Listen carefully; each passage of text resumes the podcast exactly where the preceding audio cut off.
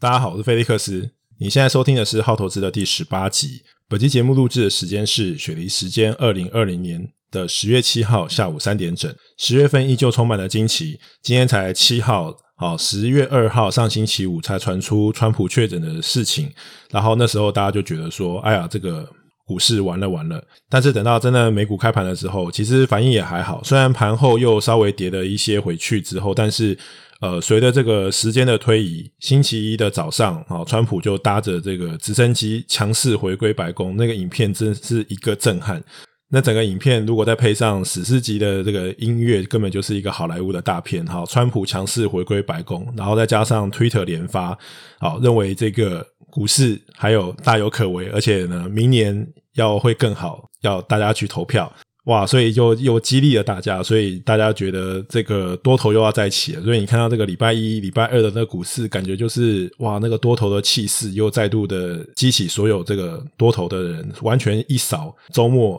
大家就是非常担心的这种阴霾。虽然说，其实从股市的反应看起来也没有多少的阴霾啦，反正上礼拜也讲了嘛，就是你在 Twitter 上面，对不对？一开始的时候，可能 Blackpink 的这个搜寻次数还比川普的这个多，所以其实真的大家不是那么的担心，而且美国的这个医疗的水平跟那个大家会相信，其实对疫情的这个呃反应其实是相当钝化了，而且呃相信他会得到最好的这个照顾。但是不管怎么样呢，就到了星期二，就是昨天晚上，好，在接近收盘盘后的时候呢，这个川普又发了推 Twitter。又说了，他们要终止跟民主党的协商，好，一切这个纾困案会还是会通过，但是呢，一切等到选举完之后再说。所以大家都很期待，要在这个纾困案通过的时候呢，好，赶快获利了结。但是实际上，这个是纾困案就被放到选举之后了，所以一瞬间，昨天美股又哗啦哗啦又大跌了。我还是跟上一集一样的看法啦，就是反正这段期间呢，我觉得就是很难操作。那投资我讲过，最小投入，最大的输出，最大的收益。那这段时间就是最大的投入，但最小的收益。而且你如果你每天跟着这个新闻这样跑，你就是会得神经病嘛。一天多一天空，不管多多不管空，我都是一样的看法。反正从现在开始往后八个月，我觉得遇到真的大跌，我还是会站在一个买方思考，因为我还是看一个比较多头的呃一个想法。但是如果没有机会，也就算了。其实。股市这种盘整啊，或者是比较无聊的状态，它就是一个常态。其实大家要去调整一下这个形态，不是每一天都是有哦很甜的价位让你买，或者是有一个很大的波段的涨幅。所以股市本来无聊的时间就是很多。我觉得这段期间。如果是一般的就是初入股市的人，如果觉得很难赚钱，其实你应该就是多吸收一些知识，然后多学习一些新的东西。那这个盘就留给高手去。高手的话，我觉得他们是可以在这种高波动的呃盘，也许可以赚到一些钱。但是我觉得，就是以时间投入的程度来讲的话，我觉得这个对收入可能不成比例，而且有可能会。有那个机会，也许会受到一个比较大的伤害，所以我觉得就是，反正不是所有的钱都要赚嘛，所以就休息。我觉得多听点故事，多看一点书，我觉得都是很好的。总之就是在这里呢，你每天随着这个讯息起舞，真的会得神经病啊。好，那今天节目一开始呢，我现在回应一下这个听众的留言好了。呃，身为一个 podcast 的新手呢，尤其是一个 podcast 的边缘人，其实现在的这个听众跟留言也不是非常的多，所以我基本上就是会累积到一个程度之后呢，我们再来去回应这个听众的留言，可能可能几个礼拜吧，因为也不是说非常的多。那我看了一下这个留言内容，大部分都是对我的鼓励啦跟支持啦。所以我非常感谢这些听众。我看了一下，好像也没有什么人要问我问题，所以我自己去读这些内容，我自己有点不太好意思啊。因为其实大家都很害很会夸我，但其实也没有到那么厉害啦。所以非常感谢你们的这个鼓励跟支持。我觉得你们可以多问一些问题啊。如果你们真的有问题的话，你们就可以在这个 Podcast 留言这边可以问问题。那如果说我可以回答的，我就会回答你们。所以我觉得这是一个可以有更多互动的一种方式。那往好的方向讲，就是也许我的东西都讲得很清楚，大家觉得都没有什么问题，或者是你们心里的 OS 就觉得说屁啦，你就是都介绍一些剧啊，你就每天都打一些电动啊，然后讲一些故事啊，对不对？然后讲一些纪录片啊，其实也没讲什么投资跟交易的事情啊。那你不是说你要做时间的朋友啊？你不是都在打打电动？对啦，就是。生活还是需要调剂嘛，就是我也想要做时间的朋友啊，对不对？但是你不是，你总是人生有一段时间什么事情都做不成的嘛。我也想做时间朋友啊，但谁知道最后成为时间的炮友，对，所以最后你人生还是有一段时间一事无成嘛。那你就是反正打电动只是一种调剂，但是其实从这个电玩产业之中，本来就是可以衍生出很多这个新的这个投资机会。所以说，呃，我觉得就是我也是会有一直有跟大家分享一些这个心得，但总之，呃，非常感谢大家的留言。那我在这边就不念大家的留言了，但是我要特别就是感谢这些听众，那我就念一下大家的名字。呃，那首先是这个听众 she c w 一一零二，然后 j c she，呃，再是 cora ant，然后古海漂流木，感恩 podcaster，然后 j k k arnold，还有 i jane，还有呃威力。五五六六啊，这个是我第一个认识的这个 Podcaster 的朋友啊，他是那个 Awesome Money 的呃主持人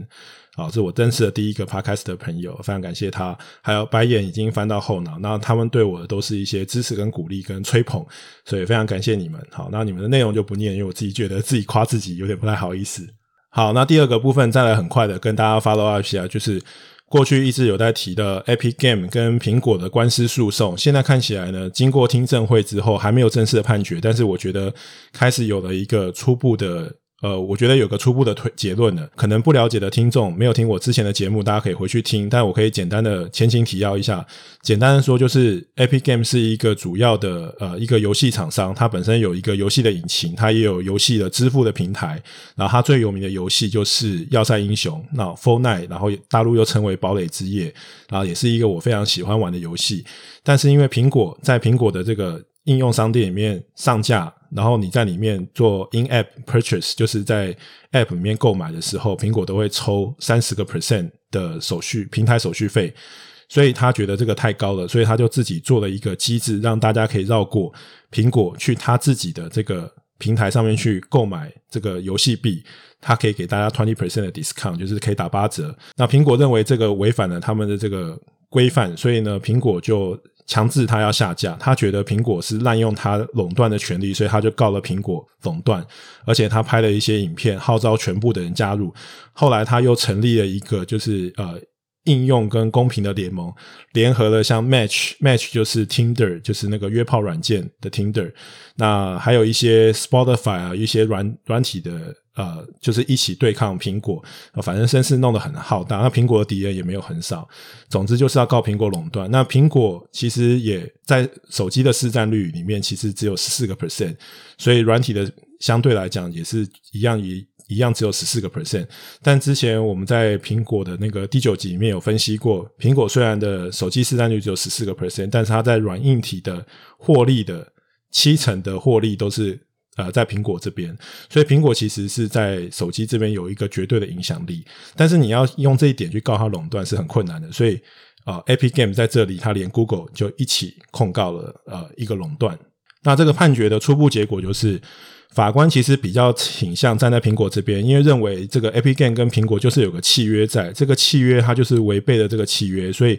他我认为最后就是倾向会判 Epic Game 败诉，这个跟我的那个分析的结果是差不多。那时候我认为最后这件事情就是不了了之。那 Epic Game 做这件事情只是想要增加他跟苹果谈判的一个筹码，跟他能够联合更多的人一起去做谈判。但实际上他要去告苹果垄断这件事情是非常困难的，即使他把苹果。呃，即使他把 Google 拉进来一起做诉讼，但是我认为这个案子要成立是非常困难的。而且，其实你去看 Uber 或者是 Sony，其实各个平台很多的平台去抽的那个费用都是差不多在这样子的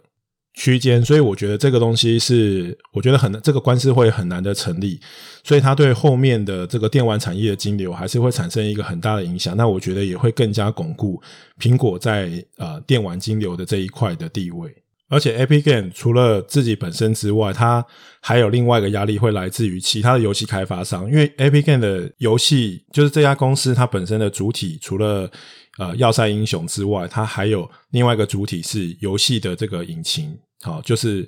Unreal 这个 Engine，就游戏的这个虚拟游戏的引擎。那有很多的这个游戏呢，其实是用这个引擎去做核心去做开发的。所以，如果惹火了苹果，那跟苹果这个东西在持续的僵持下去，有可能会影响到其他用 Unreal Engine 开发的这些游戏上架苹果商店，呃，这个这个时程，所以它一样会受到一些游戏开发商的这些压力。所以我觉得最后这件事情呢，我觉得就是还是要和解，因为不然它其实未来它就更难去跟它的对手，比如说像 Steam 这样子的呃游戏平台去做竞争。好，只是说跟大家更新一下这个事情后续发展，详细的这个分析呢，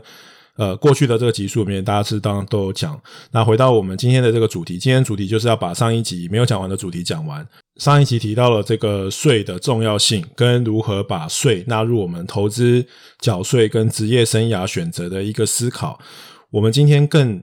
深入的去讨论更多有关于税的思考。第一个就是我们可能的思考的范畴都是在于如何节税，或者是如何变换你的身份，能够达到最好的这个税务效果，或是在讨论呃不同的这个角色它的这个税负。可是有没有可能我们把税成为一种商业模式？当然是有可能的。好，比如说我们像刚刚讲的这一个。A.P. Game 跟苹果的这一个案例里面，就可以看到，如果你今天成立的一个是平台的时候，尤其是你具有一个类似独占性，或是你具有一个极高影响力的平台的时候。那你在这一个平台上面的这个服务费跟使用费，它其实就有一点点类似像税的那种概念。当然，虽然税是一个比较强制性的，因为它毕竟是一个国家对于它的这个国家公民所苛征的，它是一个比较强制性的。那像商业模式的话，比较是属于使用者付费。但是，就性质来讲，它其实是有一点点类似，而且其实这种商业模式是比一般的税来得更可怕的。好，我们刚刚讲到这个苹果，所以很多人讲那个苹果抽应用商店这个所有的这个呃营收的三十 percent，这个是大家就戏称为这个苹果税。为什么我会讲这个比较可怕呢？因为这个三十个 percent 其实是营收的三十 percent，不是获利的三十 percent。我们一般来缴税的时候，我们是拿我们税后就是扣掉所有的这些呃，就是我们有很多扣除选项嘛。扣除了这些选项之后的这一个收入，我们才去计算我们的税务。可是苹果的那样子的收法是用营收来去做计算，也就是说，当你的这个公司的毛利率其实是低于三十 percent 的时候，基本上你被抽三成，你就是赔钱的，因为你剩下的这些营收是不足以支付你的成本的。当然，可能有些人会说，可能苹果是一个特例，其实苹果不是一个特例。第一个，Google 它在它的应用商店也是收三十个 percent 这样子的呃费用，而且大家现在最喜欢用的这个外卖平台，其实外卖的平台也是收差不多二十到三十个 percent 这样子的费用。呃，我不知道现在，因为现在平台越来越多，可能平台的呃每一家都会有一点点落差，也许是二十 percent，也许是三十 percent。可是像呃 Uber E 啊，或者是像澳洲的一些外送平台，就是就我所知，大致上都是在这个区间。所以在这个平台越来越大的时候，其实对于这些中小型的餐厅的压力也是非常的大。所以这些餐厅主要也是需要做一些行销，所以才要在这个外送的平台上面去做。呃，选择去上面登录，不然其实以一些中小型的餐厅的净利率来看的话，其实呃，选择去外送平台，基本上有可能是没有赚钱的。虽然做餐饮的这个成本不是那么的高，但是整个 overhead 就是整个成本扣下来，如果你还在被抽掉二十到三十个 percent 外送平台的服务费的话，其实这个费用是很惊人的。当然有可能就是说，慢慢的有些外送的平台，它会把这个费用呢跟呃，店家还有就是点餐的人，这个费用稍微去做一些分摊，但总之，它这个商业模式就是一个使用者付费，而且它是有一个很高很高额的这个平台的使用费。这些公司都存在我们的四周，而且他们都不是特例。我还可以给大家举一个例子，像澳洲有一家公司叫做 Transurban，Transurban 呢，它是一家就是。呃，澳洲有非常多的高速公路，每个高速公路上面都有一个电子的收费站，在台湾就是 ETC。那这些电子收费站呢，都是由 Transurban 这家公司所拥有的。而且我们其实，在付这个过路费的时候，它其实这个过路费是每一年都会随着这个通膨调涨。我们其实是没有任何呃权利去说啊，这个费用太高，或者是说不缴过路费的这种权利。好，基本上它就是一种过路税。站在这个开车者的角度来讲，我是很讨厌这个过路费啦，因为这个真的是很高的费用，尤其是有时候我一天要经过好几条高速公路，那个费用是可以很惊人的。但是如果就商业模式来讲的话，我觉得这商业模式是是具有一个非常独占性的护城河，它是没有一个爆发性的成长，它就是随着这个交通跟人口的增长，好慢慢的增长，加上每一年的这个费用，它会做一些通膨的调整，它就是一个非常稳定的一个呃收入。但是其实像这样子的这种商业模式，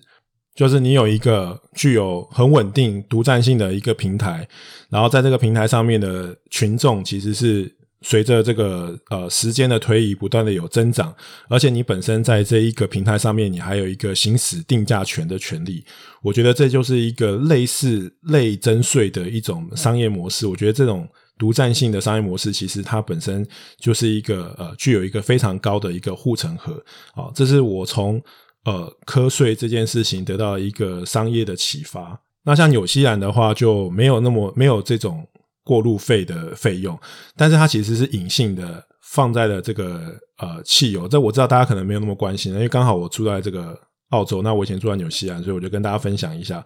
纽西兰的话就没有这个过路费这个 toll 这样子的费用，但是纽西兰的汽油非常高，是因为它把这些呃公共交通建设的这些费用呢，它都把。这个呃公共设施的这个费用放在这个汽油的这个税里面，所以纽西兰的这个汽油的价钱就会比呃就是像澳洲这样的国家高非常的多。所以不管怎么样啊，就是我们就是身为用路的人，你不管怎么样，你还是会去付到这笔钱，只是说这个钱放在什么位置而已。对，但总之就是这个这种商业模式，其实呃套用在今天的这种呃科技巨头的这种。版图之中，你也是可以看到这种类似像征税的商业模式这样子的一种形式存在，而且像这些科技巨头，它所的占有的这个是没有国界的限制，而且里面的这个使用者是比一个传统意义上的国家来的更多，因为对于这些呃传统的国家来讲，可能十亿人。好，也许十五亿人就是一个极限。可是对于这些科技巨头来讲，在网络的世界里面，他们的国度里面人口是没有任何一个极限，而且他们也没有国界的限制。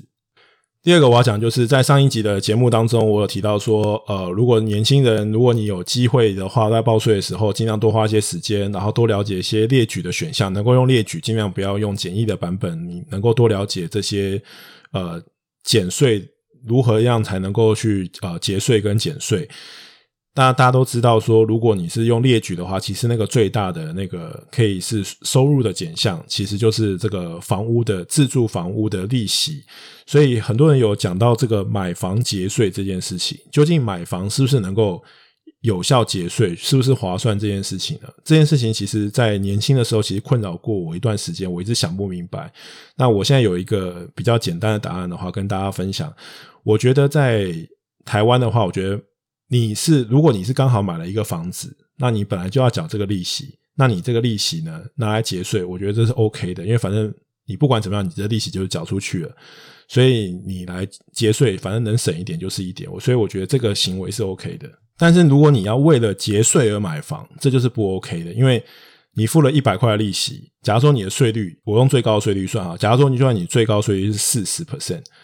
你四成的税率，也就是说你付出一百块利息，你最后在结税的时候，你可以结回来四十块钱，这样你还是付出去了六十块，所以你为了结税买房这件事情是不 OK 的，所以应该是说你。的那个因跟果要稍微考虑一下，如果你买了房刚好可以结到税，这 OK。但你为了结税买房，这是不 OK 的。可是这是发生在台湾或是东方。如果今天是放在西方国家就不一样。如果今天在西方国家买房节税，就是一个可行的选项，因为在西方的国家，在买房节税的时候，你在做房子的这个计算的时候，它除了利息之外，它还有另外一个。非现金的支出可以作为你收入的减项，这个非现金的支出就是折旧。在西方的国家呢，在算房子的收益的时候，好，你可以把这个折旧放在你的这个呃费用里面。所以当你在计算的时候呢，这个折旧就变成是一个减项，所以你的收入就变少。而实际实际上你并没有真正的去扣除掉这笔费用，因为它是一个非现金的选项。但是你的收入是减少，所以相对来讲，你付的税就变少。所以在国外，如果你就是计算的得宜的话，你的确是可以透过买房达到一部分减税的效果。当然，就是我讲的做这个投资也好，节税也好，其实最主要还是你要看你的目的是什么。那有时候税只是你的附加的考量，而不是它不是你的绝对考量。关于税的第三个思考就是企业税。台湾的公司税率呢，从二零一七年从十七个 percent 变成二十个 percent，但是呢，你做一个公司的话，有一些公司是有投资减免的，而且你的费用是放在税前，它可以减少你公司的这个收入。但是如果你是个人的话，其实你所有的费用呢，就是你所有的花费都是在税后收入，你才去买东西去花费嘛。所以你从个人跟公司来比较的话，绝对是。公司是具有一个绝对的税务优势，尤其是你个人的最高税率可以到三十个 percent、四十个 percent。好，过去其实还曾经有过四十五个 percent 这样子的税率，所以公司的税率大致上就是在二十个 percent 这样子的级距。所以，当你的这个个人的呃财富或是收入成长到一个程度了之后，绝对是公司是一个比较好的一个选项。那你再来看美国，美国的。这个呃税率呢，公司的税率过去是三十五个 percent，在川普上台之后呢，减到了二十一个 percent，这个减幅是非常大，减了十四个 percent。也就是说，如果你今天是呃一家公司的话，你的获利其实获利率直接就多了十四个 percent 哦，就是在呃税后的部分。所以说，这个减税的效果是非常惊人的。我知道在做投资的时候，大家都可能。可能更关注货币政策，就是说利率的方向。但是其实啊，财务政策也是非常的重要。尤其是呃，如果你今天是一个企业主的话，这个税率其实是一个非常重要的考量。那企业税的话，在澳洲是一个三十 percent，所以你可以看到美国的二十一 percent，澳洲三十 percent。呃，台湾现在是二十 percent，不管怎么样，它都是比个人所得税那一个最高的集聚来的低很多。所以说，在当你的收入达到一个程度之后呢，税就变成了一个非常非常重要的一个考量的一个点。不管是费用的摆放的位置也好，或者是你的最高的那个税务级率也好，集聚呃税务集聚也好，对，今天讲话有点打结。好，所以这个税务都会是一个非常重要的一个考量。那上一集也讲到，就是个人的工作、中产阶级与税，然后交易与税。这一集的前面讲的买房节税，然后课税是不是能够成为商业模式？企业与税，最后一个我们就要讲投资与税。投资与税，除了我们上一集提到的，就是当你降低交易的频率，不只是可以提高你的收益，也可以提高你的税后收益。因为当你交易的频率降低了之后，你本身呃证券交易税的税的那个，因为你交易越低，你的那个所需要付的税就会越少，所以它也会提高你的这个税后报酬率。除了证券交易税之外，还有一个是证券交易所得税，在国外叫做资本利得税，在台湾呢是没有呃证券交易所得税的。就是我讲资本利得税，好，资本利得税比较比较比较容易，比较不会讲错。在台湾是股票是没有资本利得税的，因为资本利得税在台湾是一个不能说的名字，就好像是哈利波特里面的伏地魔一样。每次只要政府一提到呃证券交易所得税这件事情呢，台股就是大崩，所以这件事情一直都是属于一个呃不能提的状态。但是在国外很多的国家，在西方国家都是有资本利得税的，像在澳洲的话，不管是股市跟房市都是有资本利得税的。但在在纽西兰就比较好，纽西兰就没有呃资本利得税。在美国的话是有资本利得税，但是外国人投资美国股市的话是没有资本利得税。但是你的股票或有单一的预扣税率，所以除非你的这个国家跟美国是有签呃税务协定。譬如说，像澳洲跟纽西兰，它有签税务协定，所以它就可以适用一个比较低的股利的预扣税率，譬如说十五个 percent。可是像台湾的话，你投资美国股市，你是没有资本利得税，但是你的股利，因为台湾没有跟美国签税务协定，所以台湾的人投资美国股市的时候，股票呃，对不起，股股利在收到的时候会先预扣三十个 percent 单一的预扣税率，这依国家而定。但是总之来讲，就是你去归纳一下，就是之前我讲，其实你从税率的方向来看，你可以知道政府鼓励你做什么事情，然后呢，他惩罚你做什么事情。像美国虽然是有一个资本利得税的，可是他对外国人投资他是没有一个资本利得税，所以它其实是非常鼓励外国人投资美国股市。而且，其实像澳洲跟美国这些公国这些国家，他们虽然有资本利得税，可是他们可以透过一些呃，譬如说退休金账户啊，或者是延后处分掉股票，比如长期持有，你持有的一个区间多长。当你处分掉之后，它会有一个资本利得税的折抵，也就是说，它的资本利得税虽然说你赚的钱是要课税的，可是它鼓励你长期投资。当你投资的时间越长的时候呢，你就可以得到一个比较大的税务的减免。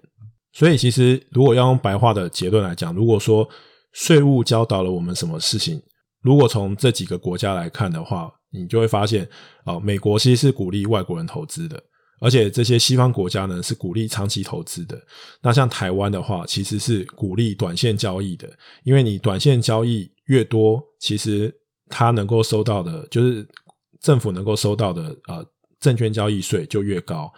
而且你没有这个呃资本利得税或是证券交易所得税的时候，它其实就是鼓励大家去做炒作，而且它也没有一个长期的这个抵减，所以它其实就是鼓励你做交易。而且它并你长期并没有一个诱因说你可以得到一个什么奖励，所以说其实这个你可以从这个税制你就可以看得出来，它不一定是一定是鼓励，但起码它没有惩罚，它没有惩罚你做短线交易，但起码西方国家的税制它是非常就是鼓励长期投资，然后惩罚短线交易的。那短线交易的话，它就。你就会有一些很多争议的地方，我们有空可以讨论一下。就是股市里面有一个传奇的文艺复兴科技基金，它就是利用非常多的这个短线的交易，它累积一个非常大的税额。可是它用了一种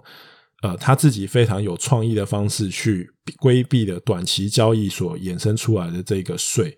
哦，但是总之从这个税，你就可以知道它其实是有非常多投资面向的一些思考。呃，我那个部分我等到。我要讲文艺复兴科技基金的时候，我们再来讲这个故事。对，但总之就是，呃，从税务的角度，你可以知道每个国家它其实鼓励你长期投资，还是惩罚你长期投资，惩罚你短线交易的，你都可以从每个国家的税率可以得到一些方向。